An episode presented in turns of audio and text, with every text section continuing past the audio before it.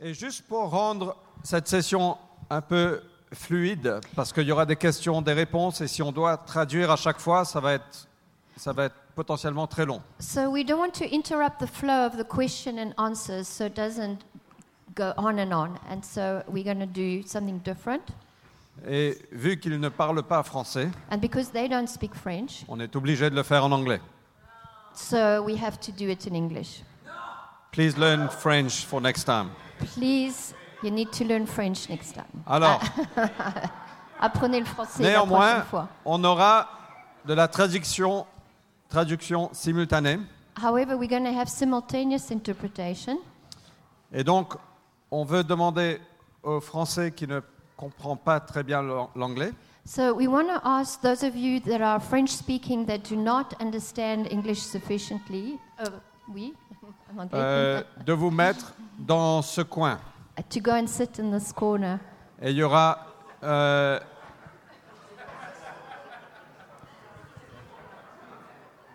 euh, donc, est-ce que ceux qui sont français et qui ne comprennent pas suffisamment l'anglais, est-ce que vous pouvez vous rassembler autour de Lance? So those of you that don't understand English enough, can you go near Lance?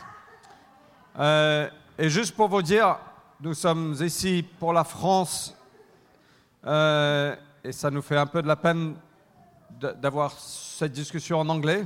So uh, we just want to say we're here for France, so we're a bit sorry to have this discussion in English, Mais je pense que ça va être très puissant. but it's going to be powerful, I believe. Euh, et c'est une super occasion. On a trois couples qui sont vraiment formidables. and we have three super couples here. Euh, donc ne vous sentez pas euh, moins important. Ce n'est pas le cas. Ce n'est pas notre cœur.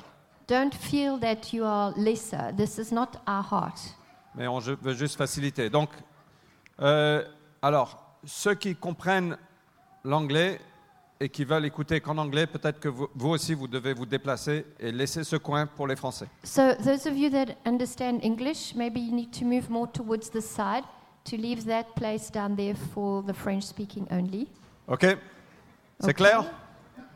Do you all understand? OK. Euh, et juste une, euh, deux- euh, deux annonces avant de commencer, c'est que dans votre euh, petit sac d'accueil, Uh, just uh, one or two announcements before we start. In your little uh, bag that you got at registration, il y a une carte avec euh, plusieurs restaurants dans le coin. there's a map with a few restaurants uh, in the surrounding area. Donc, quand on aura terminé à 15 heures, euh, on ne pourvoit pas à déjeuner ici, mais vous pouvez trouver quelque chose dans le coin assez facilement. So when the meeting will be finished, we're not going to supply lunch, but you should be able to find lunch quite easily in the area À, à 13 heures. At one o'clock this afternoon. Et on sera de retour ici à 16 heures. And then we will start again the meetings at four o'clock. Pas à 17 heures comme hier, mais à 16 heures. Not at five o'clock like yesterday, but four o'clock this afternoon. OK? Is that All okay? good? Les enfants peuvent partir. Les parents, si vous pouvez aller signer vos enfants. So uh, parents can take the children downstairs to be registered. Et pendant qu'ils partent, je vais inviter les trois couples à venir. And while they're going downstairs with the children, I'm going to invite the three couples to come and sit down on the stage.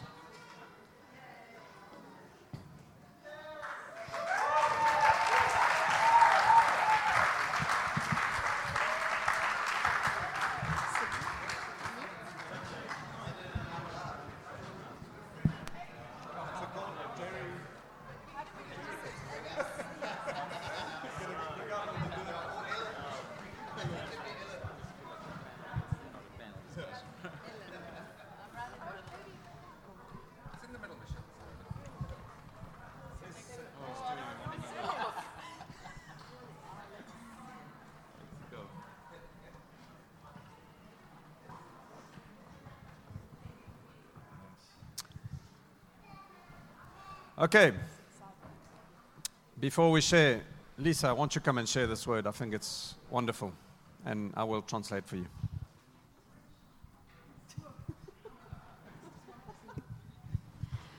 Yesterday, um, we were having a picnic lunch um, on the Ile Saint Germain. Hier, on... Testing one, two. Ça marche ou pas Non One, two. I can hear it.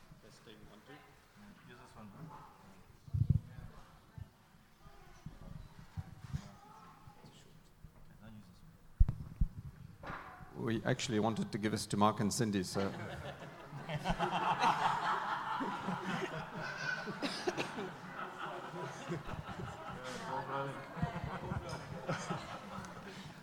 Sorry, please can you start again? Yesterday, um, James and I were having a picnic lunch on the Ile Saint-Germain. Hier, James et moi, on, on- on a fait un pique-nique sur l'île Saint-Germain.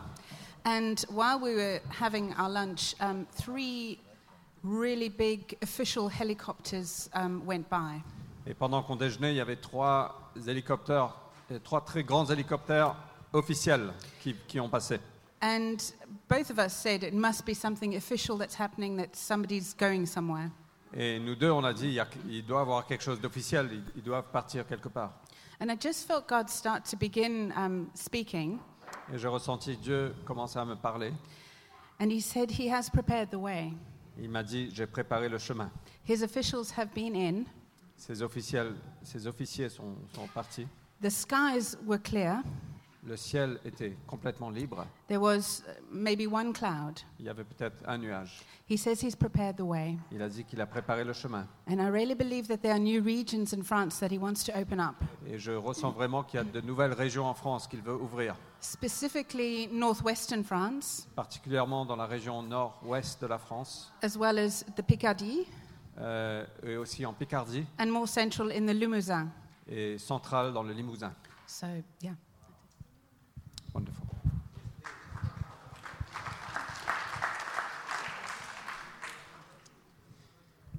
Okay, we have a wonderful opportunity and privilege to have these three couples here and to share. We're going to hear from each of them about their stories. I'm going to remember to speak slowly. And um, it's a story that spans over 25 years. And uh, we, all, we are all part of God's story. And somehow God puts the pieces of a puzzle together. He weaves this tapestry.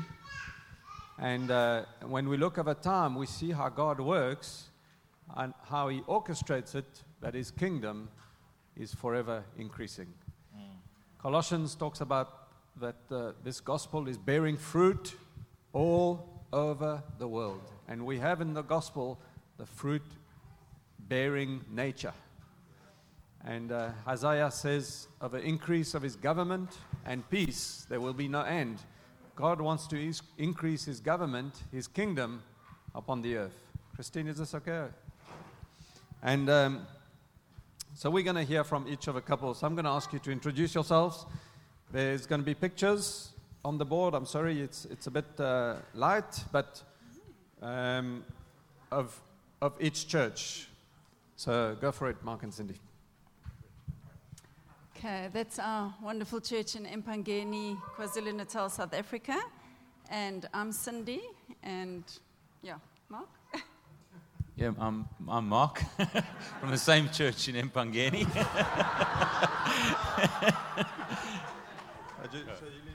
yeah, so, so we, we lead the church. Um, For how we long? we've been leading for 10 years this year. And um, yes, we took over the leadership in 2008. And we've got another four couples on our, no, another three couples on our eldership team. So we've, we have eldership of four. Yeah. Alex. Are we from the Netherlands? Utrecht? Oh, is that Chicago? Yeah! and I'm Michelle. I'm Alex. Together we lead the church in uh, Utrecht called Central City Church. And, uh, whoa, it's the deep voice. And that's us. How long? Sorry, for how long? Uh, we've been leading the church for nine and a half years. We celebrated nine years in February. So we moved 10 years ago, but have been leading nine and a half years, yeah. Can you just put the picture back? Sorry, I just want to show you. If you look on the top right photo, you'll see me. I'm in there. I promise you, I'm in there. Photoshop. I Photoshop myself in. They're part of the family. This is a great church. And, uh, and the nine year celebration, you planted that church from scratch, right? Yeah, we did. Yes, we did. Okay. Thanks, Steve and Debbie. Uh, I'm Deborah from Chicago. In, and uh, this is my husband Steve.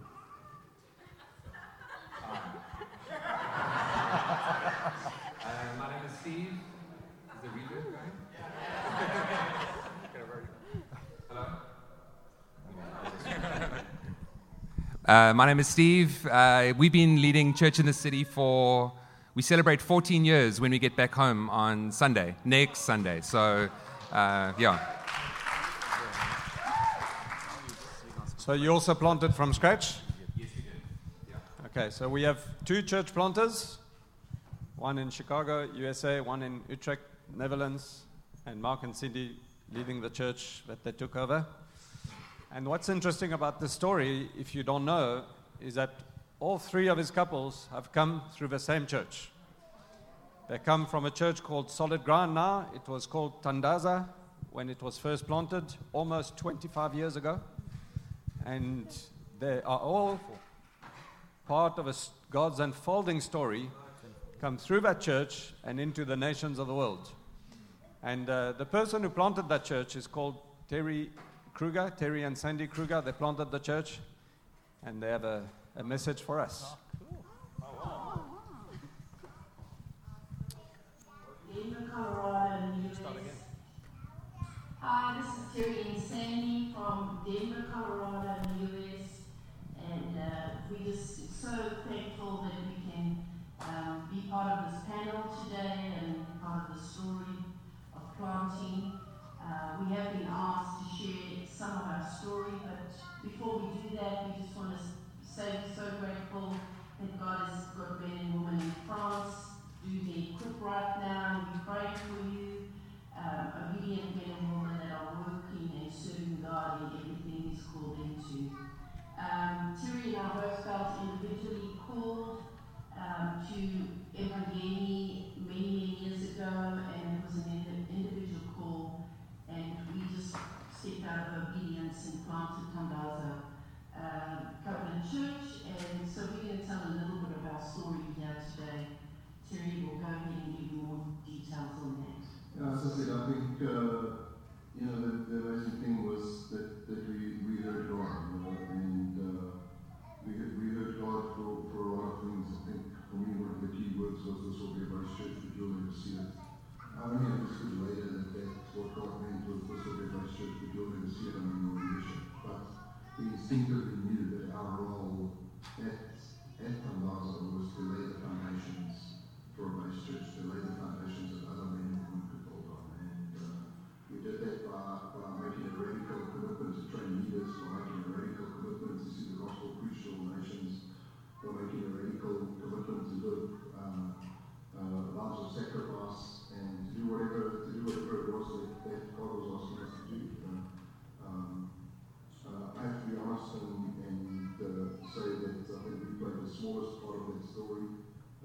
certainly led the church for less time uh,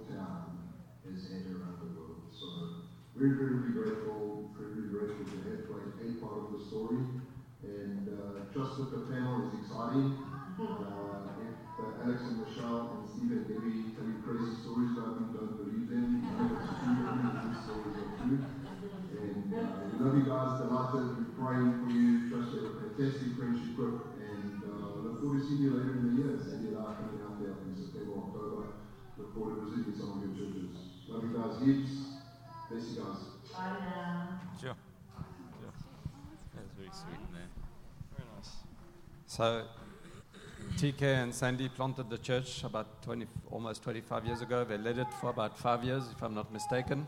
They handed over to Alex and Michelle, who led it for about ni- nine years, who handed it to Mark and Cindy, who are now leading it for the last 10 years. And uh, so we're just going to go through a series of topics about the way God has spoken, the way God has led. Um, and we really want to learn from you. We're looking at 25 years on, a church in Chicago, a church in Holland, people in Australia, New Zealand, uh, a guy like Mark leading the church. True story. No. so, but maybe we'll start with you, Alex and Michelle. Can you tell us a little bit of the early days of Tandaza? I think you were there from about the start, but uh, can you just share a little bit about the start of Tandaza? Yeah, the church was planted in, uh, in 95, July of 95. I arrived there, or 94, 95, and uh, I arrived there for a new job in the area, and God had just supernaturally organized that for me to get a job near there. I was very excited to be part of a church plant. So I arrived there, and not much later, Michelle arrived there because then we got married and we moved from another area, another region, which was about two hours south, and then we moved up to uh, Empangeni. In the early days, I think like any church plant, it's everybody's excited. It's it's it's raw. It's it's still happening. It's still young, um, and uh, so when we first arrived, there was probably about 15 odd people, 15, 20 people. Not odd people, but uh, really nice people. and um, and that's kind of where it started. And Michelle will color it in a little bit more. So we came from a big church in Pinetown. There were uh, five bands. Alex was the big music director of all the bands. it's a profile. Um, and uh, so we were newlyweds, and so we came from this big church to this church of 15, sometimes 10 people, to a guy leading worship with no shoes, singing From the Rising of the Sun and children's songs. And I was like, I don't feel the presence of the Lord. And, you know, like you get so used to big church and everything's happening. And, um, but we, we started to build a family and we started to build friendship. And so even though we were like, oh, and we musicians, and we, we came with this thing of like, we, we're going to help this church, but actually Terry was like, no. he just wanted us to build with and, and become family, and we did. And uh, we built the most amazing friendships and family, and so that's where, so we were a family, we were this tight knit family. And, it, and then obviously we got involved in the worship and, and started getting involved more in the church. And we just, we were like, we were young and we were like, we'll do anything. And in the bigger church, we were just like, oh, we're just going to do this. And it, but there, we were doing children's ministry, serving the coffee, setting up, and that was exciting. Church became exciting. Yeah. So, could you just tell us a bit about Mpangeni, just so we can contextualize those who do not know Mpangeni? Well, Mpangeni uh, is a very small village. I think it's got it's growing more into a town. It's um, it's about 30,000, 35,000 people, maybe 40,000. It's growing. It's uh, quite close to another city called Richards Bay, which is on the coast, a very industrial city. Uh, so there's a lot of blue collar workers, we call them, people that are um, yeah, in, in industry and that. So it draws in a lot of engineers and a lot of uh, yeah, people that are in industry. Uh, it's an area that's also surrounded by a lot of farmers. Um, and I don't know, maybe Mark and Sin, you could say a little bit more of what's changed since then. So, so maybe Richards Bay changes, but Empangeni seems to stay the same. It's just a small little village. And, I- and I mean, I, we don't want to dishonor the area we live in. That's where God's called us to be. But it's an ugly town. There's, there's, no, no, seriously. You take a drive through Empangeni. There's nothing nice about that town. It seriously is. But it's surrounded, no, seriously, but it's surrounded by sugarcane fields. But I can honestly say this we have not met so many nice people as we've met in our entire lives. There's something about that little ugly old town, and it's the people that make it. And every person that's moved to Empangeni, that town somehow grows on you. and so we, we have grown to love Empangeni. I remember when we moved from Richards Bay, which is only 25 kilometers inland. My wife cried that we are crossing the highway to go and live in this little town called Empangeni. And I know my wife will cry if God has to call us to leave that ugly little town called Empangeni. But it stayed the same. It's still a farming village. It's a, it's, a, it's, a, it's a great, it really is a great place. It's a great place to plant a church. And Alexa Michelle, what, what did you dream of in those early days as a church?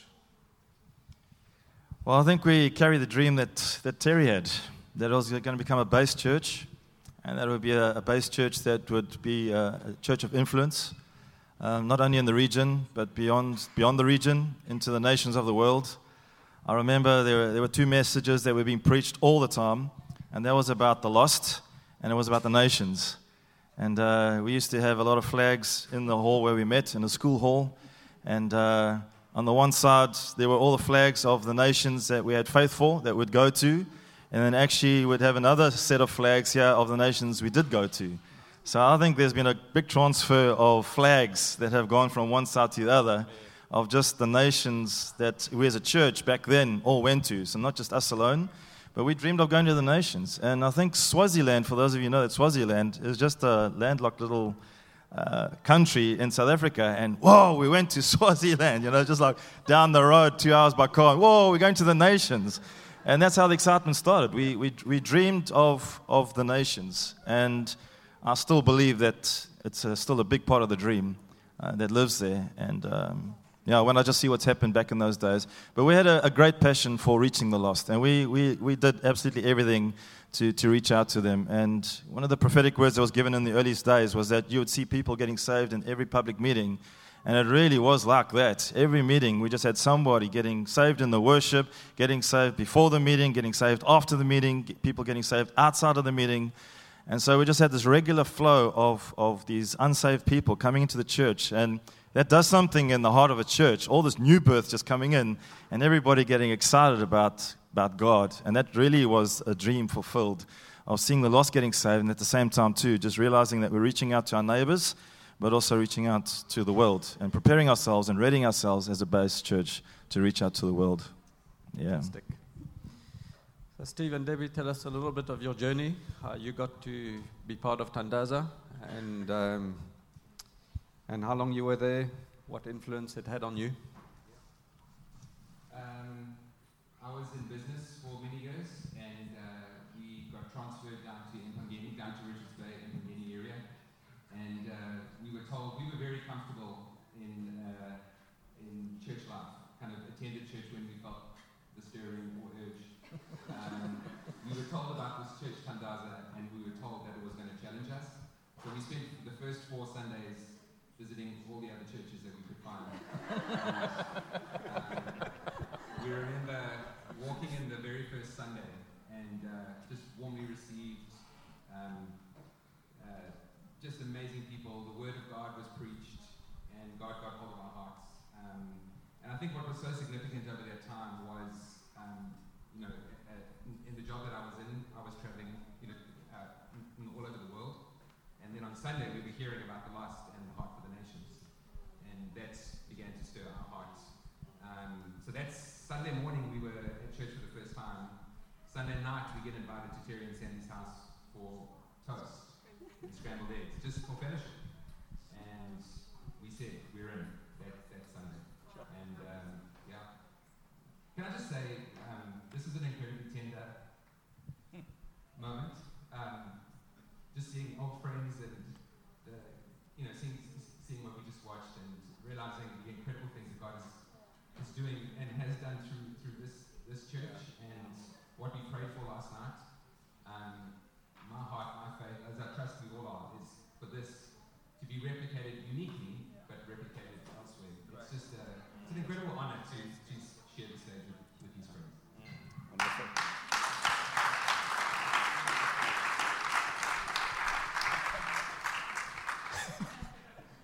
we get the tissues, please? For, for, for Mark.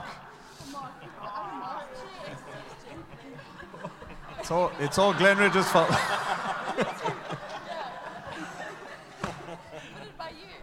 so, Mark and Cindy, tell us how you got into that church and what state you were in. Has it improved? Uh, just tell us, tell us about the transformation that you went through after coming into that church. Okay. Um, I was living in, we were both living in Johannesburg at the time. Both had very good careers, and we weren't serving God at the time. We both grew up in Christian homes, but we were not serving God. But while I was still in Johannesburg, I, I did start feeling this drawing of God and just, you know, what you need to get back to church. But it was gentle. It was like God wooing us back. So I kept on saying to Mark, come on, we need to go back to church. No, not interested. So we went and visited Cornerstone, funnily enough, and I just, yeah, I don't know. Partnering church.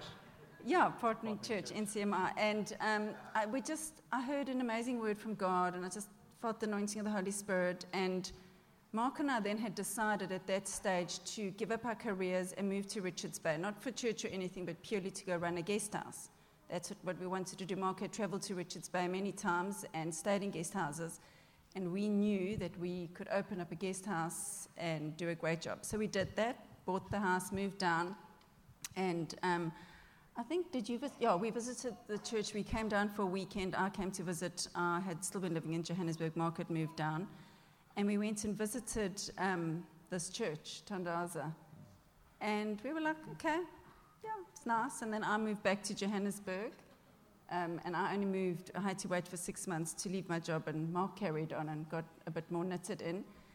But um, once we had got married and moved down and we're running our business, we, yeah, it, I think the church was good for us. Little did we know that that was actually God. It was, had nothing to do with giving up our careers and opening up a guest house. It was God's hand because we had to get out of Johannesburg. The lifestyle we were living was very bad. We were involved in nonsense. And even then, we, we felt we needed to start moving away from our friends who were involved in clubbing and drugging. And, and so God was already just starting this whole process, and, but we, didn't, we couldn't see it. And the church was incredibly good for us because we met an amazing bunch of people.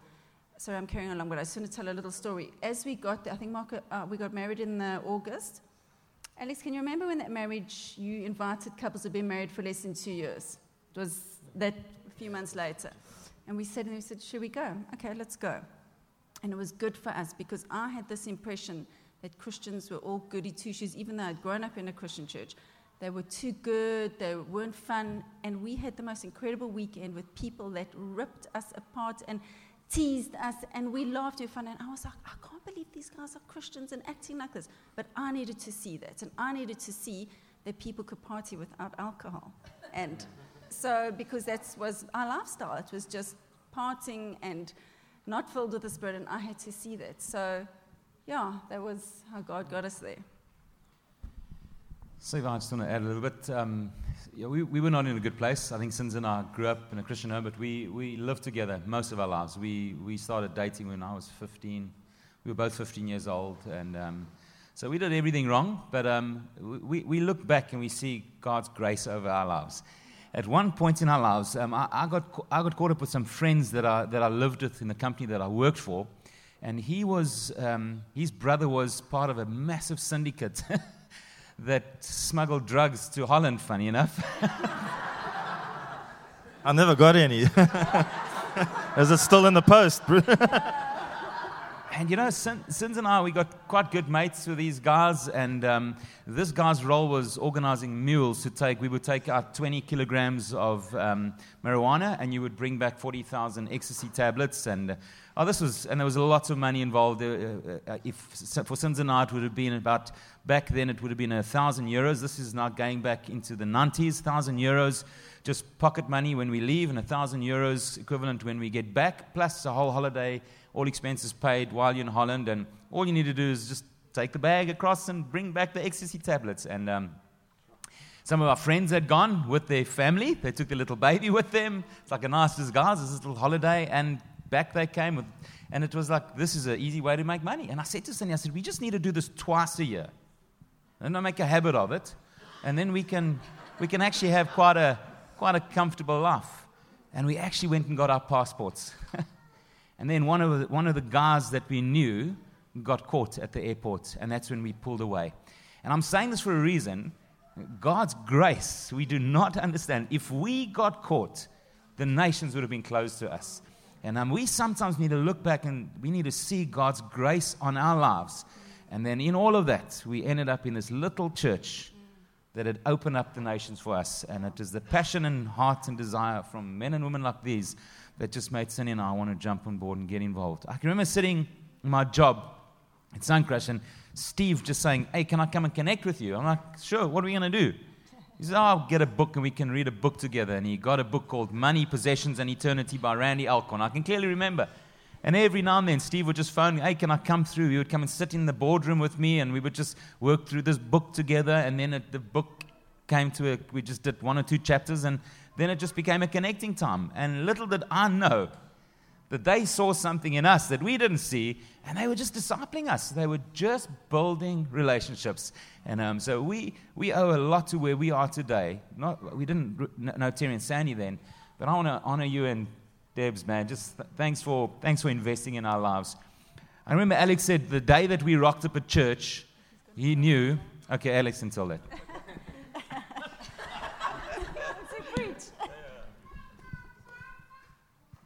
So, Alex, you were handed over the church. and the day Mark came into the church, you knew. What did you know? yeah, we'll get there in a minute. But, um, so, what, what prepared you to start leading the church, Alex and Michelle? Just can you tell us that journey? Did you ever think you would take over from TK? You know, when we arrived at the church, we didn't even think we were going to be leaders we, um, we were happy to, to lay down a lot of the responsibilities that we had from the church where we came and happy to serve. Uh, there was a lot of heart changing that took place when we arrived there. Um, but it was only probably in the first year that we were there that, that God spoke to me and He said, uh, I've called you to leadership. And I didn't believe it because I just thought, like, I know who I am and I know what I can further do. I was looking more at myself than what He could do through me. And then uh, there was a prophetic lady in the church that just uh, slipped me a note, and on the note said, You've heard correctly, you've been called to leadership. So I couldn't have heard it more clearer back then than that. It was just like sound sealed, delivered, I get on with the job. And, um, and so at that point, Terry was really a fanatic about lead, uh, raising up leaders. So we had leadership training. And uh, so we just positioned ourselves to, to just invest into our lives, specifically in the area of leadership, not thinking like, well, we're going to take this church over one day, but just to, to be obedient to the call of God and to position ourselves in this area of leadership. And um, so we would have prayer meeting on a Wednesday night, every Wednesday night, and then on the Wednesday night afterwards was leadership training. And that he would have sessions of three months and then a small break and another three months. So he was very diligent in the way that he would invest um, in the area of leadership uh, because he was very strong of wanting to raise up leaders, realizing that this is a base church, it needs a strong leadership base. But obviously, there were other things that he saw that we probably didn't see in ourselves back then. So I think just for me as well, just positioning myself to be trained and equipped. Um, I also think just in time, I just realized that, hey, to catch the, the heart of your leader, and uh, without saying, like, I'm going to become a son in the house, but I just realized being a son in the house was just another thing that God was doing um, to take ownership of what, what God is doing there and whatever God would open up, just to position yourself in that way and to say, okay, I'm going to carry the heart of my father in this church. I'm going to carry the heart for the people in this church, take ownership of what God's doing here, and not just say, like, well, it's his church and I'll just help out where I can. So that was also part of, I think, what God was doing just to prepare us for what he was further going to do um, with us there, you know. Yeah. And Michelle, how did you feel when Terry came to you and said, Would you take, take the leadership of a church? I think he, he prepared us well. Um, I was very young. so I was just like, yeah, okay, I'll just follow my husband. Um, yeah, but I think he, he really, um, for years, gave us a lot of responsibility. And we were a son and daughter in the house. So he, yeah, and we were just people that never said no when Terry asked us to do something, we just said yes. I mean, I think more Alex. I was young, you know, a little bit. attitude now and again. Um, but Alex, he was, he just served Terry. Because, yeah, that's who Alex is. and he, um, yeah, he just, he's never said no. And so Terry would uh, challenge him of like, hey, can you do a funeral? And can you do a wedding? And can you do this? And, uh, and that was not nat- naturally uh, Alex's strong point or his, he, he didn't feel strong in that, but he was like, okay.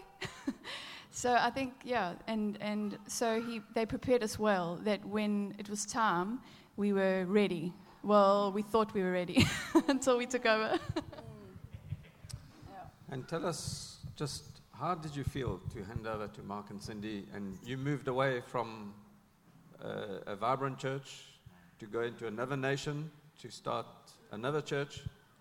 And we'll talk about hearing God in a minute. But how did you feel to hand over to them? Why them? Why not someone else? Good question. Why them? no, it, it, it, we're not going to be horrible now, right? I don't want to bring up tissues. you know, there just are some defining moments in ministry, and there just are times where God speaks so clearly you can't ignore it. And I've had these occasions before where God just speaks so clearly, and I think like, okay, how's that going to happen? But I just realized like I just have to trust God with those decisions that we make. And um, so when, when I first met Mark and Cindy, I can't remember exactly where it was, but I think we once were invited to their home where they had their bed and breakfast and where they were running their business. And I just felt God say to me, This is the couple that's going to take over from you. At that stage, they, they weren't in leadership.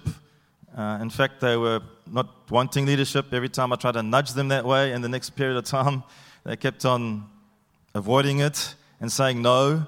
And um, so, yeah, so when I look back at the time that God spoke to us and the time that they, we actually handed over to them, uh, it was a five year gap, five year period. And um, so I'm, I'm happy we had that time because it was a nice opportunity for us to get to know them, share hearts, and just help them on their journey of discovering the call of God upon their lives, like Terry and Sandy did with us. Just seeing something in us that uh, we didn't see in ourselves, but just nudged us in the right direction. So it was a, it was a clear directive of God that we need to hand over to them. And just to add to the question is, I'm so happy we did. And it was the right thing at the right time. Uh, and uh, I'm just so glad looking down the road uh, God couldn't have chosen a better couple, and I'm so glad we heard God right on this. Yeah.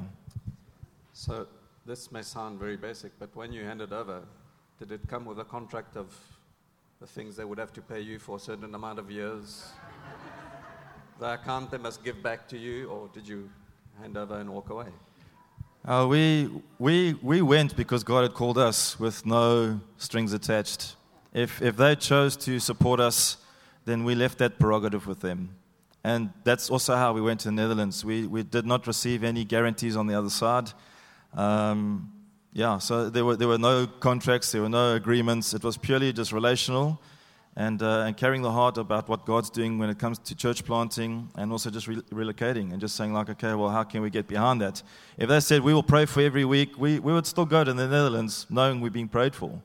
Um, if they said we, we will probably never phone you for the next year, we, we would still go. You know what I mean? It's, it, it wasn't dependent on anything in our departure.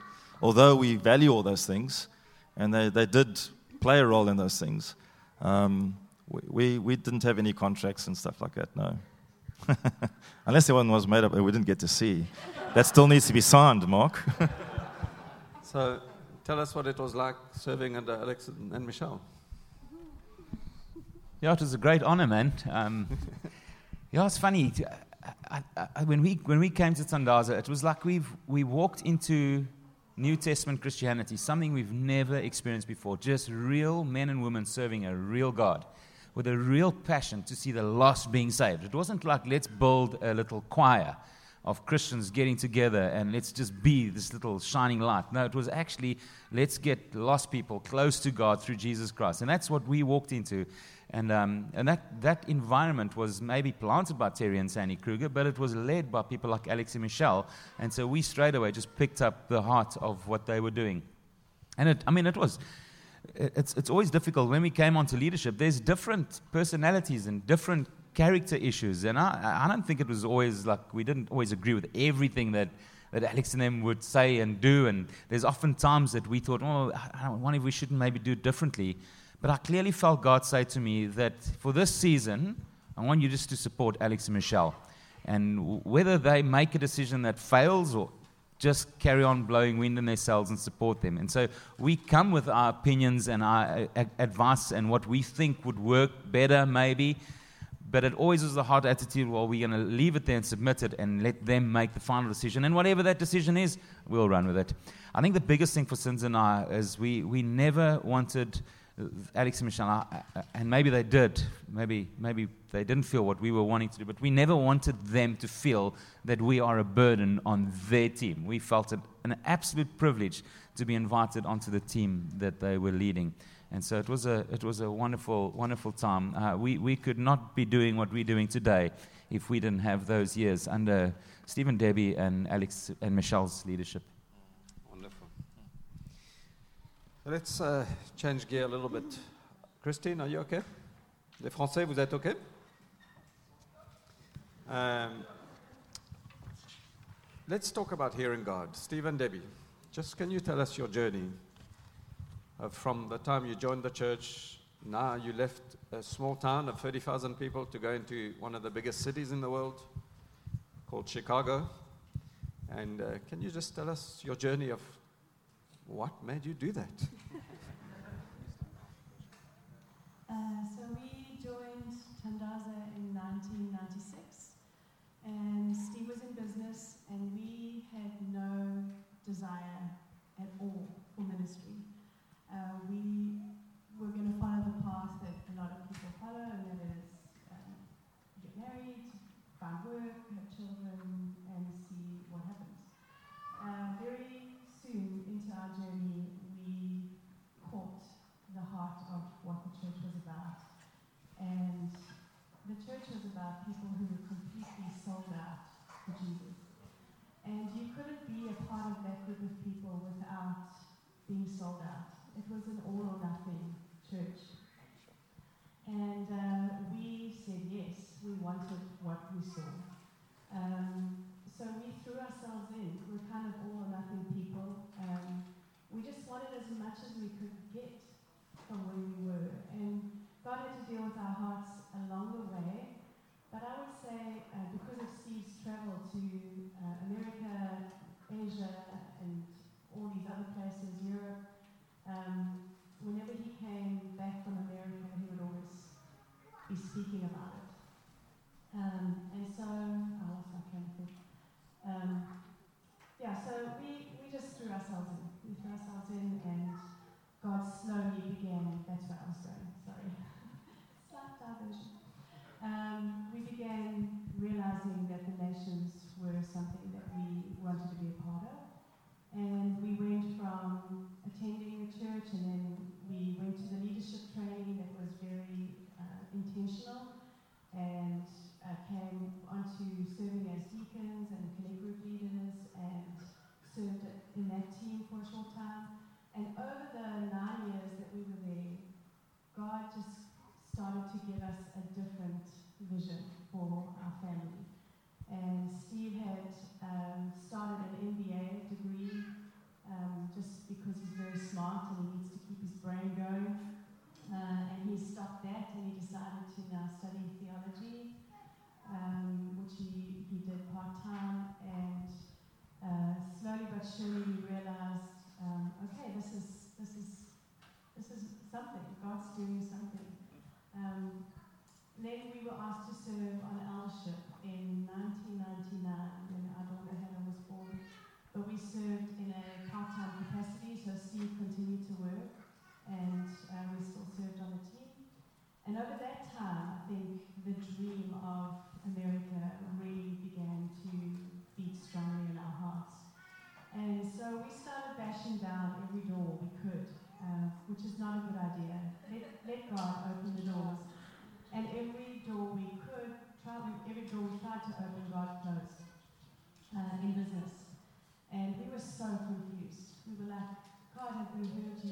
because we had this sense every time we saw the American flag, we would weep. Every time we heard the national anthem, we would weep.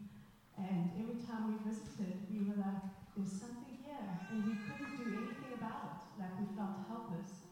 Uh, we began to, began to speak to our leaders about it. We, we shared our heart with Terry and Sandy at the time. And then when they asked us onto eldership, our first Michelle were taking on our church, and so we submitted to their leadership and began to share this dream with them. And we all, we felt for the longest time that it wasn't the right time, wasn't the right time.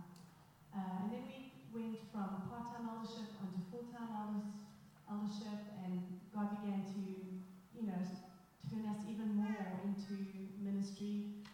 Um, and then we, I think we were at a point where the dream was so big. We were like, God, we can't live doing both. We can't serve faithfully on this team and give everything to them and, and still hope for America. And so we, we felt we needed to die to the dream. So we said, okay, we'll, we'll die to it. If you want us to do this, you need to raise it up again in us, and we are going to give our.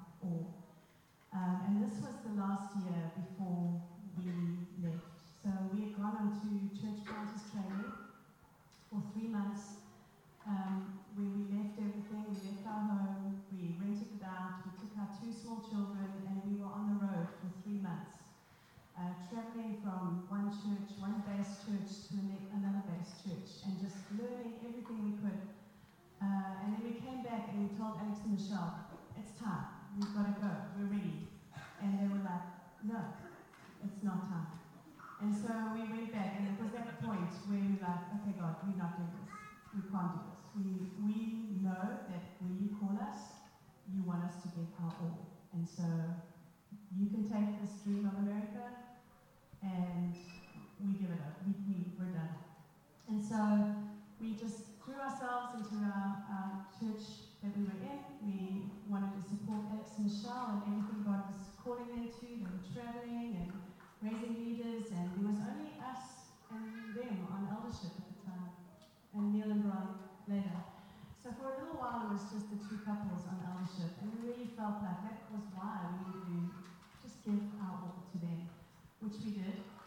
Um, I keep talking. You're doing well, Debbie. Okay. Great. And then uh, we went to a conference, an equip And um, about two sessions into the equip, uh, they called up those people who had church planting on their heart.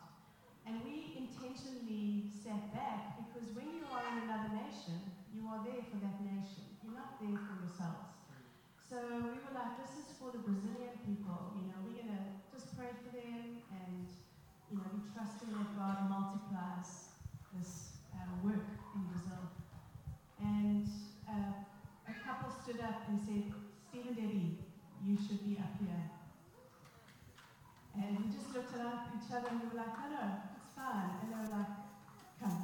So we came to the front.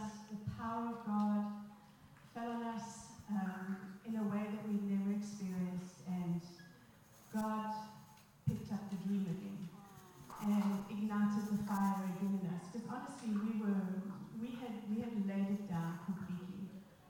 And so, straight from that time, we, we came home for two weeks and we went into our South African equip time in Bloemfontein. And we were in worship, our first session of worship. And within the first half an hour, God spoke to both of us individually um, with a scripture about going, Romans 10. Um, how will they hear if you do not go? And so we came back to our room afterwards and we were both so excited and we were like, God spoke to me. And Steve said, Well, God spoke to me. And we were like, could this, could this be it? And so after the equip time, we sat down with Alex and Michelle and we said, guys, we, we heard God, and they said, you're right, it's time. And uh, so we began exploring, and stupidly enough, I don't know what we were thinking, but spoken to a couple of people over that equip time and talked to them about the dream of going to America. And I think out of about 15 people that we spoke to, uh, people who we respected and looked up to uh, said to us, don't travel internationally, don't church plant internationally. You'll never, you'll never be able to do it. Um, and so we were so discouraged, and we were like, well, maybe we've missed it. So we started looking at cities in South Africa, and we were like, we have no faithfulness. There was nothing that was sparking in us, and we were like, God, what's going on? Do you want to take it from?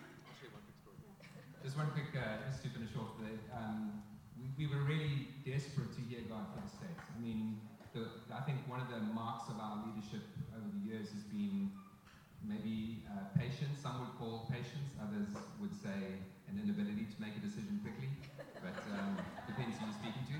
And um, we were we were desperate to hear God, and I remember crying out to the Lord for for a word, and um, that night I went to bed, and I had a dream that the Lord, in this dream, Jesus called me over, and He was giving me a lampstand, which is obviously a local church, and um, I woke up. I woke up from the dream, and I'm lying in the bed holding the bedside lamp.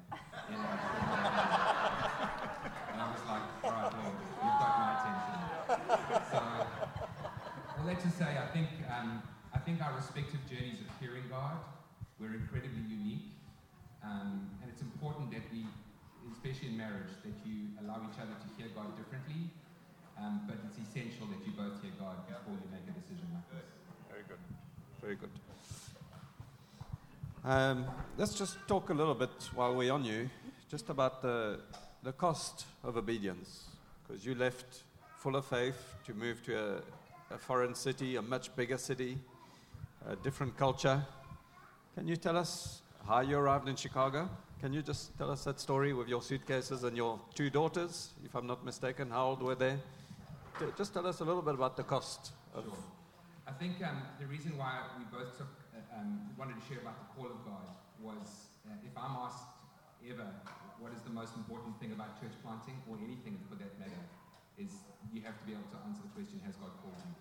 Um, and we, we honestly, uh, we had the incredible commitment from Tandaza of support for six months, um, which was a very generous salary in South Africa, but once converted into US dollars it was probably about um, 800 US dollars a month.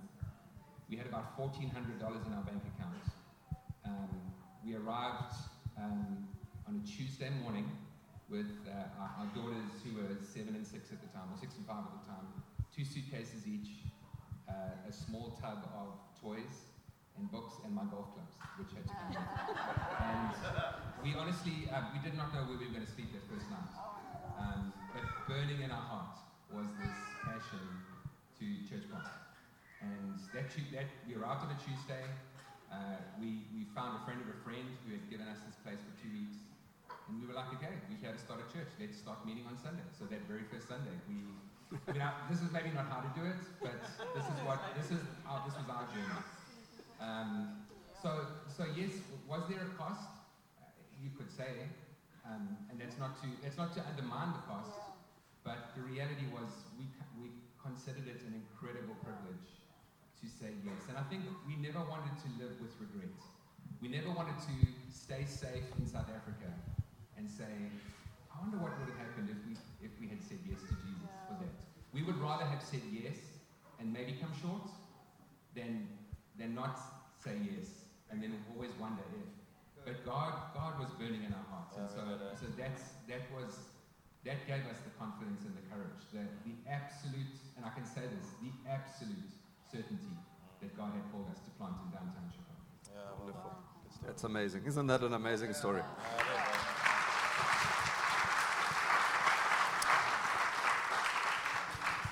Alex and Michelle, can you just tell us a little bit about your first couple of years in Utrecht and just what you went through in those times?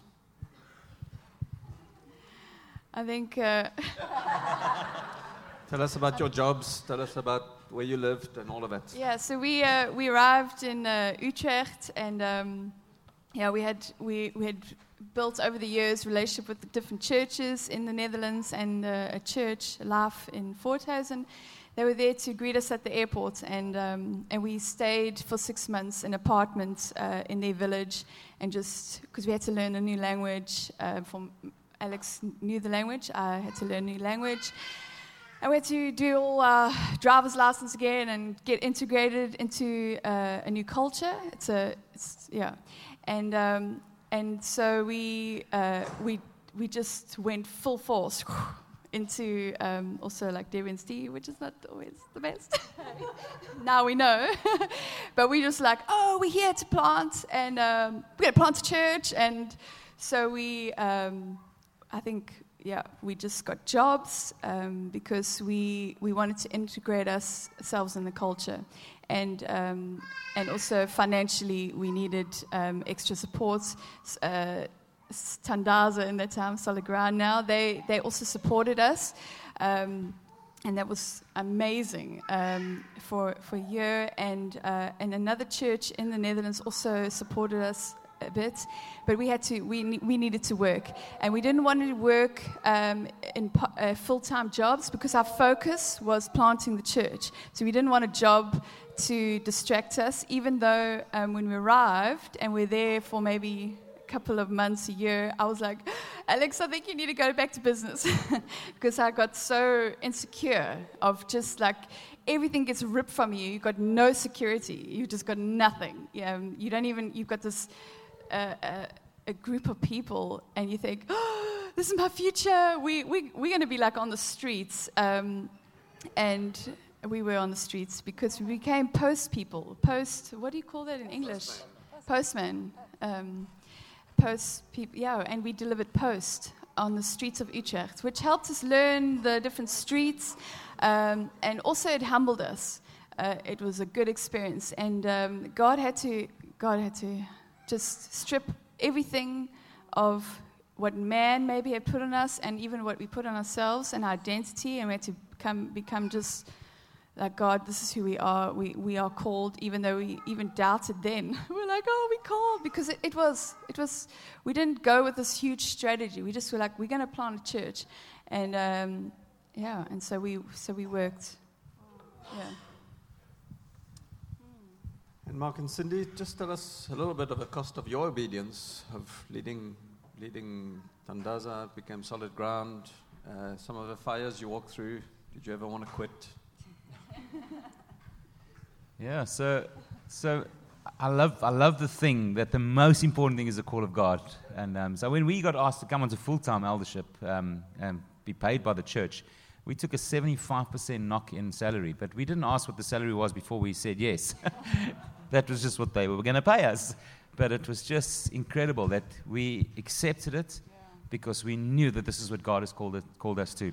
But um, yeah, I think I think we got to be we got to be careful with when we talk about paying the price and the cost. You know what I'm saying? That that comes as part of it, and I think it's just something Tyron Daniel has just recently said is when we get commissioned by an earthly king, we feel it's such a privilege. But when we get commissioned by Jesus, oh no, it's a sacrifice. It's actually not a sacrifice. So I understand that there's a price to pay, but I tell you, the privilege of doing what God's called us to do far outweighs, and so.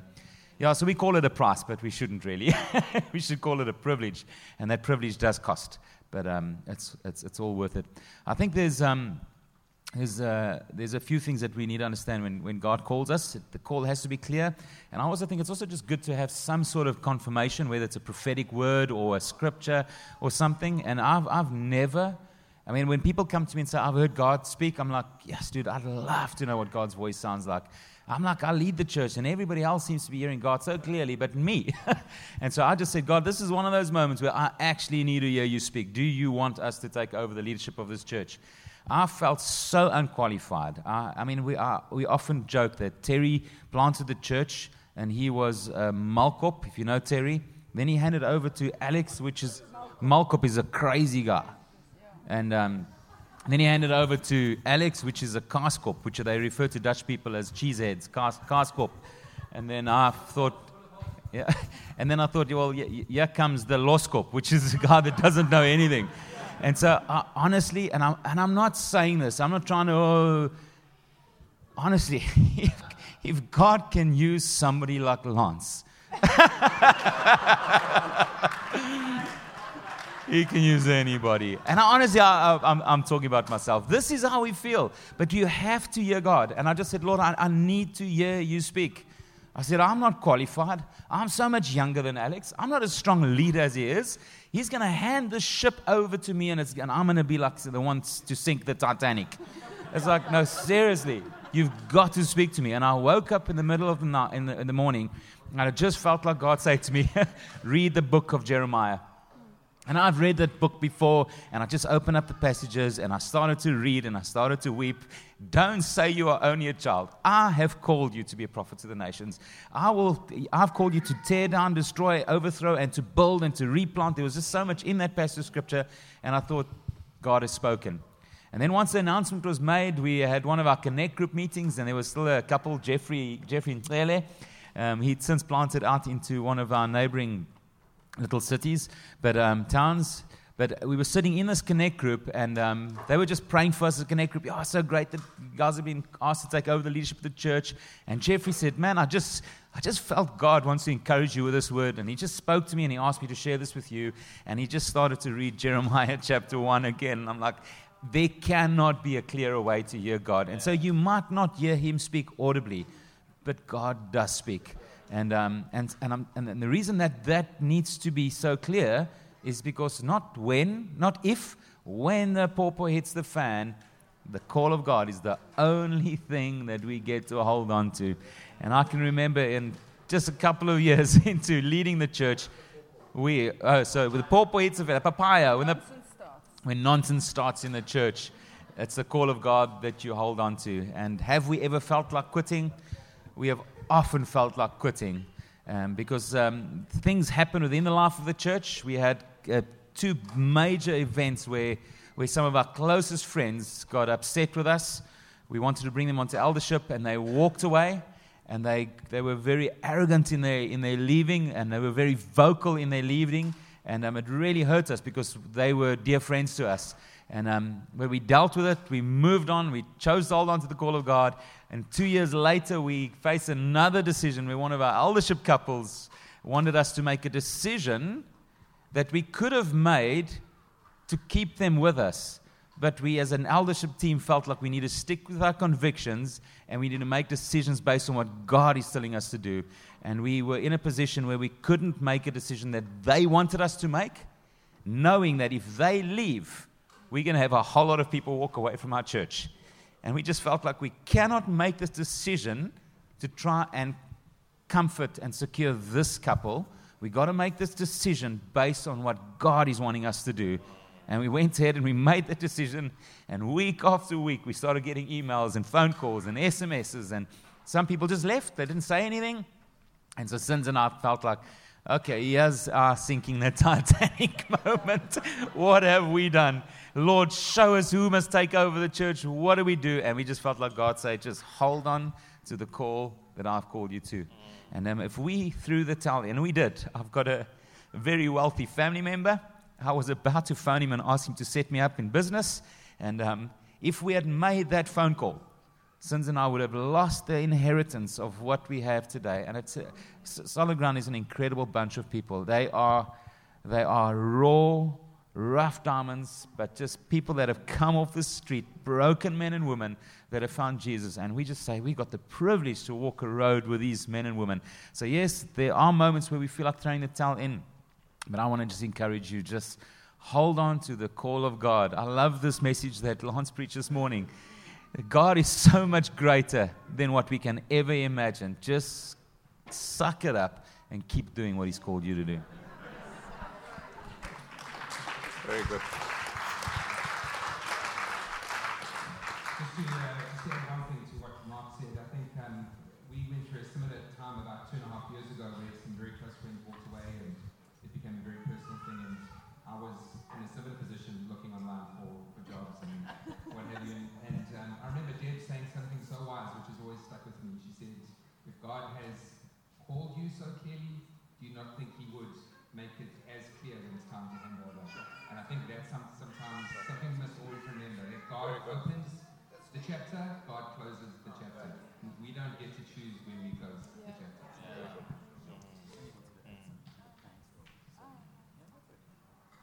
Can you just tell us what Mark and Cindy have done in taking the church forward from the time it was planted to the time you led and what they've done since? Yeah. They've done an amazing job, I think, despite some of the hardships that they've had. I think with the transition, there's just to add to that as well. There's there's often movement, and you don't want that movement, but it's. I think sometimes it's just orchestrated by God. I saw it as well when we took over from Terry that there was just movement of people. I felt like we were releasing people every week. Uh, they weren't maybe all leaving because of conflict issues, but there were new jobs and relocations, and guys were traveling to Australia and to Perth and all over the world. They they were going, you know, and. Um, yeah, I think just sometimes there's that movement, and I just realized that there are, there are people that God yeah, strategically moves on, but also places in congregations that they will just add something to what's happening, you know. And so I've, I've noticed with them as well, just uh, when we left, we had just bought a piece of property, and, um, and I, I left the bill with them to pay. no, it wasn't like that at all. It's a really nice piece of property. We had stood in faithful piece of property for about seven years, and then the door just abruptly closed there. And then two weeks later, God just, I was driving once and saw the sign next to the road, and I said, No, I've got to go and have a look up there. And I went to go and have a look, and God said, No, this is actually the property. You were standing in faith for the wrong property. This is the one. So after much prayer and fasting, uh, back then it was so easy. God had just opened up the door at the right time. And uh, so we bought the property, and uh, when I can look at the property and just in terms of what's happened there, I just think like it, it was just the right couple again. They've done such an amazing job, just uh, building facility, not just one facility, there are more facilities on the property that are all there, uh, not just for the benefit of the church, but it's a, it's a property that's there to be a blessing to the region. And, uh, and that's what they've been. I think they've been an incredible blessing to the region. And I know it hasn't stopped there either. Uh, they, they really are blessing far beyond the region. And that's just the call of God upon that church. It's just such an amazing, uh, you know, call of God on, on a, can we call it a little country district church? You think like what could come out of that corner of town, but yet a lot has come out of there. And Mark and Cindy have been incredibly faithful to the call of God to, to push through. They've shown absolute character. I know at times they've picked up that phone call saying like, you know, this dude, this thing, this situation, whatever else. And yeah, we, we, we stood with them in prayer. We'd love to get on the plane and go there and just like, you know, sort some people out and say like, do you realize what you're saying and what you're doing? But I just see how they've worked with that. I just see how they've led the church. Uh, when I look at some of the photos of, of the people that are in that church, I just see a whole new church. It's just like incredible how the church has grown. New faces have come in. And I just think that's also another beautiful thing is that God brings people that will connect with their hearts and get behind the dream and get behind the church and just throw themselves into the heart of the life of the church. So it's just been wonderful to see that there's been numerical growth, there's been spiritual growth. Um, but also practically, there's just been growth on the property itself. And I just know that that property has been used a lot for, for the kingdom of God. So it's a wonderful base church. I don't think, in this case, the issue of how many people you have, it just was a call from the time we were 10, 15 people, we were going to the nations. We don't know where the money's going to come from, but we just know we're going to the nations. It just, it just when God's imprinted that like a, like a tattoo in your heart, you can't get rid of it. It just lives there. And so I'm looking forward to what God's going to birth more through them as a church. I don't think He's quite finished with them yet in terms of where people will still be sent and raised up and go. So um, it's going to be awesome, yeah. Can we talk a little bit about the fruit of your obedience? And uh, can you tell us some stories? Tell us, you've got a couple sitting there, Hugh and Vanessa. Can you just tell us some stories? All right, now I do need tissues because this is going to get emotional as well. But, um, you know, I think, I think the fruit is, you know, I don't want to say the obvious fruit, but the, the, the fruit is signs of the kingdom of God. It's signs, wonders, and miracles. It's salvations. It's um, healed marriages. It's, it's, um, it's people raised up and released into their spheres of influence. Um, and, and I think, I think that honesty is, is first and foremost. And with that is deep friendships and relationships. And, um, and, and, and as God has, uh, uh, we, you know, we arrived not knowing anyone, and God has added not just friends around us, but, but, but family. Um, incredible, incredible, close, close friends. Um, we've, uh, we've taken something, I trust, of the heart that, that was started uh, in Empangeni and have had a similar passion and desire to see churches planted around, around the nations. And Hugh and Vanessa are, are one such couple, honestly, family to us, not, not friends, but, but family. And about eight weeks into the church plant, we were in a room, probably 15 people, uh, Hugh and Vanessa were dating at the time. Um, uh, Hugh wasn't saved. Walked into the into the meeting. Um, I honestly don't know how he responded to the gospel because you know the message was a was a you know a very very nervous nervously given invitation for people to raise their hands. I asked everyone to close their eyes, and Hugh puts his hand up, and I literally panicked. I'm like. Fortunately, Debs didn't listen to me. She had her eyes open. So I said to her, What do I do? So she goes, I don't know. so I'm like, Play something, play something. so we, we sing our way through Amazing Grace, and Hugh comes to know the Lord. And all, all that to say is, Hugh and Vanessa were our first, uh, our first couple on our, on, on our eldership team. Um, you know, I, I think I think it speaks it speaks to what has already been said here. It speaks to yes maturity, but but heart, sons and daughters of the house, kind of carrying the same the same heart and passion.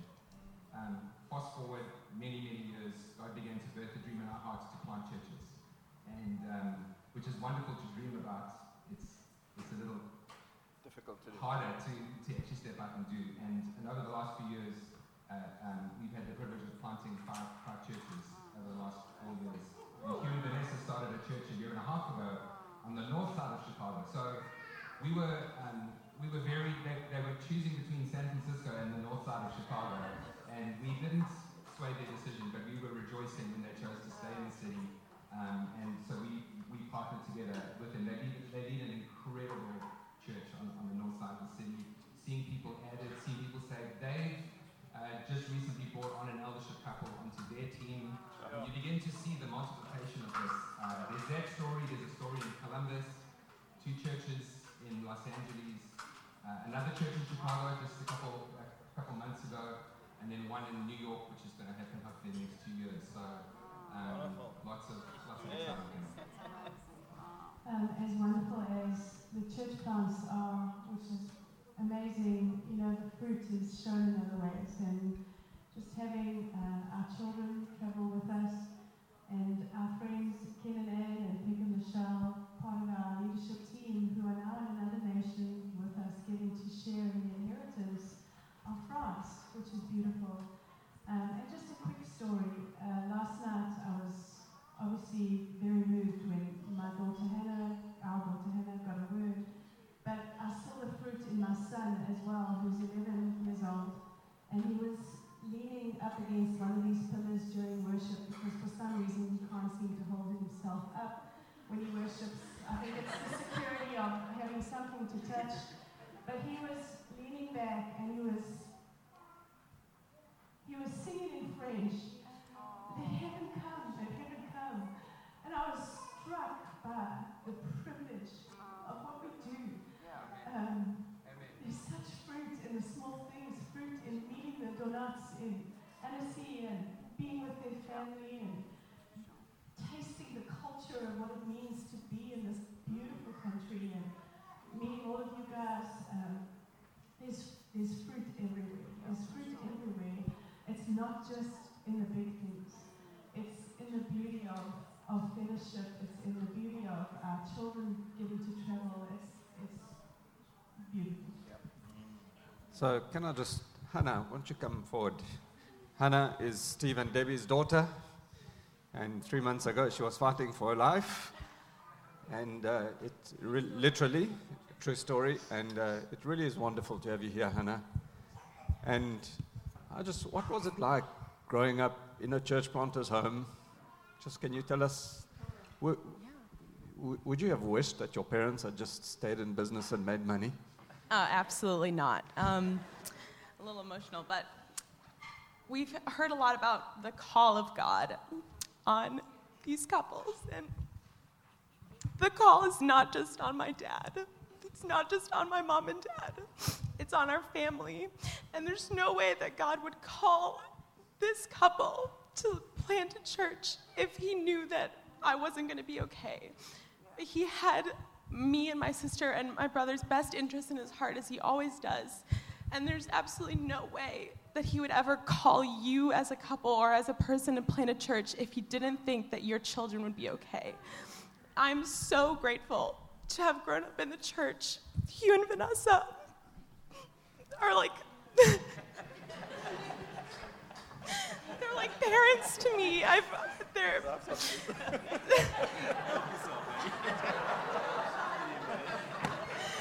um, but yeah, I just, there's nothing else I would have wished than to grow up in a church. Um, it's the place where I feel the, the most safe. Um, I look forward to every Sunday coming to see my friends and, and my family too. And um, yeah, I don't, I wouldn't have wished anything else for my life. So.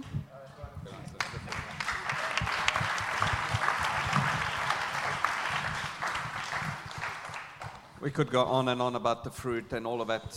There's Bob and Yvonne, his wife, coming, the first eldership couple in Utrecht. Wonderful to have you here as well, Bob. And uh, but I just want to end with the importance of friendship and, and honor. Because you guys seem to be very good friends. We heard TK saying he played the smallest role in the church, honoring you.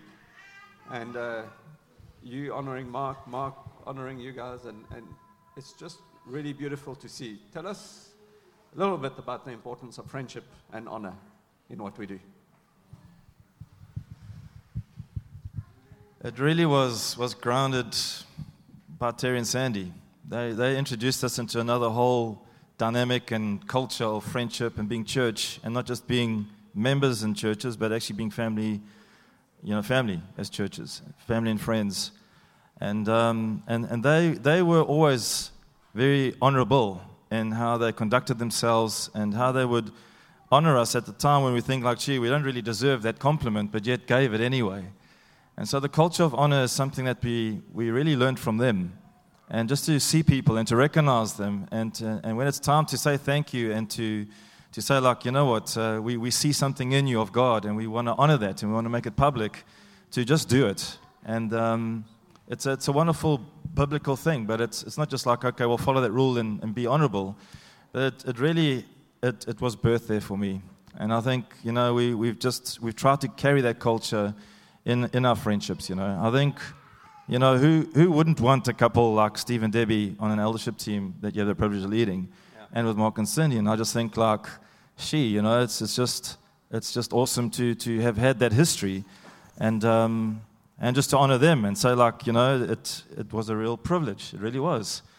And, um, you know, when I just see what's happened in their lives and, and, and where they've gone and done things, and I think, like, well, thank you for that little chapter that we played. And, and just to take that moment even now, just to say thank you. Just, I know that one year that they stayed extra when we said, no, we don't think it right now, they were a huge blessing to us in staying that extra year. And because when they, when they came to Empangeni, I thought, what are these guys doing here? They, they should be in a city somewhere. And yet it took nine years for them to, to walk that through. And yet, in a little church like Empangeni, things were developed in them that only God could do through the friendships and, and through other things. But I, I just think, like, thank God that that all happened and that we had the privilege or whatever role we played, we did that. Whether we're doing good things or not, thing. You know, I just think, like, it was a privilege having that and just seeing the enthusiasm for, for God and, and taking their whole family through that. It was, was incredible just to see that. And to see them being released, it was hard because we were vulnerable at the time as a church. But I just realized, you know what, you, you can't hold this couple back anymore. There's just something here. If you say no, then God's just going to say yes, and you're going to bear the consequences of it. I'd rather say yes, and off they go. And I'm, and I'm so glad we released them because they're incredible, incredible people. And yes, we don't phone them every day. And uh, we see each other probably once every five years when we cross nations. They're in the States. We sometimes visit the States. Uh, then they go to South Africa. They're in South Africa. They're in Europe. They're in Europe. And we just, it's just amazing that even though we've all separated, we still cross paths. And it's just lovely that when we pick up, we can still have that dynamic friendship with each other. It's like we, we carry on where we've left off, you know. I hug them, I kiss them, I, I, cry with them, I have lunch and suppers with them, uh, and we're stroopwafels we share with them, and uh, all the other lovely soda drop and whatever else. But you know what? We, we yeah, we, we just, that dynamic is, is rooted. You know what I mean? It's there. And, um, and I'm grateful for the heritage that we carry, that it was invested in us. And, um, and I hope we, we show that to them as well because we, we really have always felt that from Mark and Cindy as well. They, they continue to honor us wherever they go wherever we meet each other. And it's just an, uh, it's a wonderful thing just to see happening. And so, yeah. Just uh, on that it. note, oh, I'm so sorry. Mark. on that note, um, I think when we when we realize what Lance said this morning, that it's really not about us; it's about His kingdom. When we as a team are about His kingdom, you know, Alex and Michelle were so wise in their in their leadership of us because they were about building kingdom. And in, in saying no, there was such wisdom in that, and it saved us because that last year, God worked deeply in our hearts where He realized there was this romanticism of church planting that He needed to get rid of, you know. So when you work as a team in honor of each other, in honor of the call, and in honor of obedience to Jesus, we respected them. There was such wisdom in their leadership. And so, you know, when we submitted under that, there was a, an ease to serve and an ease to be a part of their team because of the respect that was there for the wisdom. And that they heard God. We knew they heard God. And so that was easy, you know. But, it was because as a team we realized that we really are not about it ourselves, it's about what God is doing. And when you are part of that, the privilege of that team, the privilege of being in the generation of leadership that Terry and Sandy began, that's what they started. You know, they, they started because Jesus called them. They started and were obedient to him. And as a team, it was a DNA that was planted in us from them, you know, to, to honor him first and to honor each other and to honor the leaders that are ahead of you. They've been placed there for a reason.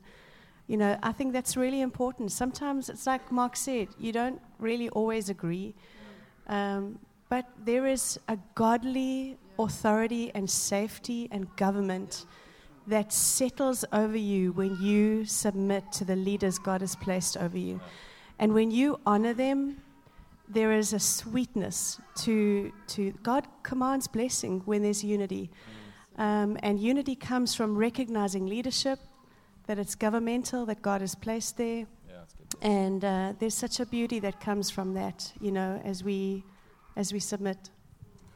Just to add to it, I think um, sometimes we make the mistake of assuming that honor is, is the default. And we've got, to, we've got to realize honor is not the default. Honor has to be fought for. Honor has to be attained. Honor has to be intentional. Disunity, unfortunately, this side of eternity is the default. And so don't assume that it's honor is just going to happen. You've got to be intentional about it. You've got to fight for it, and you've got to desire it. So one of one of my favorite passages of scriptures was read this morning. It's in Hebrews 12. Since we are surrounded by such a great cloud of witnesses, and I love that hall of fame that was mentioned. And it's not, it's not making much of man, but the, that's the that's the scripture. That's Holy Spirit inspired. Uh, Those names were listed there. And then right at the end it says, and I don't have time to tell you about Jephthah, and starts listing all these names. We don't have time to tell you about Stephen Debbie who rocked up at, in Chicago with two suitcases. Don't have time to tell you about Fred and Vanessa who rocked up in Paris. Don't have time to tell you about Alex Michelle that became postmen to see the. And so when we recognize people, we're not honoring them because for the sake of honoring. You're honoring their faithfulness in what God has done. And I think honor is a great way to keep the history alive. I mean, people know Terry Kruger and they've never even met him. People know Dudley Daniel and they've never met him. And it's not about Dudley Daniel, it's not about Terry Kruger, but by honoring the heroes that have gone before us, is just showing God's faithfulness in their lives. And it helps us to take the focus off, off us and help us understand this is what God is doing and He has chosen to work in and through us. So I don't think honor is making much of us. It's honoring the faithfulness of men and women. And it's a great way to keep the story of what Jesus is doing alive so that Hebrews 12 can kick in. Since we are surrounded by all these men and women, our children can now go and run the race with perseverance marked out for them because of Jesus and because of these men and women that we choose to honor that have gone before us. Wonderful.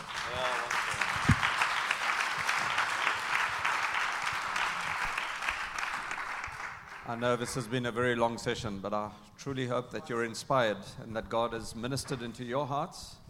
And uh, just in closing, can we have just a final thought from each one of you? Please don't take too long because it's getting long. Um, but just a final thought from each one of you.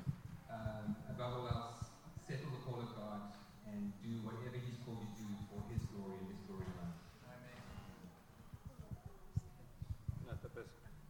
Uh, I would say, um, don't take yourselves too seriously.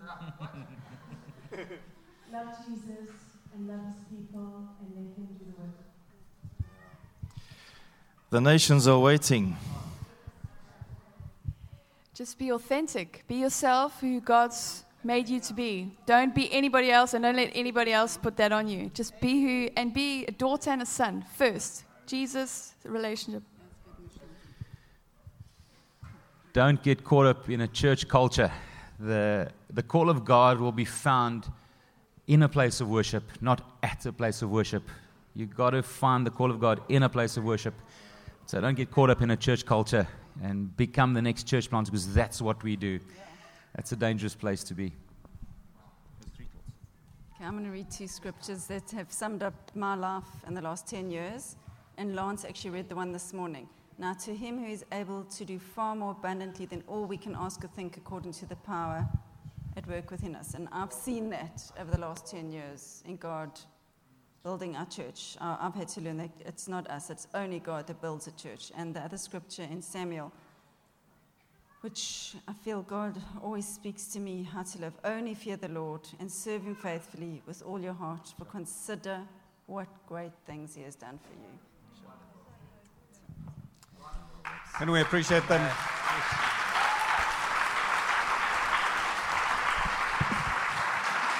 Come on.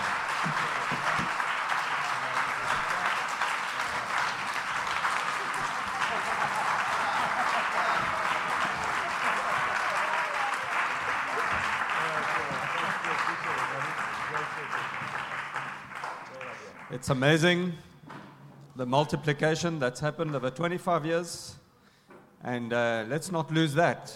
That one man being obedient, one couple being obedient, others following being obedient. And we have three nations here, five churches planted there, leaders raised, guys counting in Australia, New Zealand, the nations from a little town of 30,000 people. It is remarkable. Can we give glory to Jesus?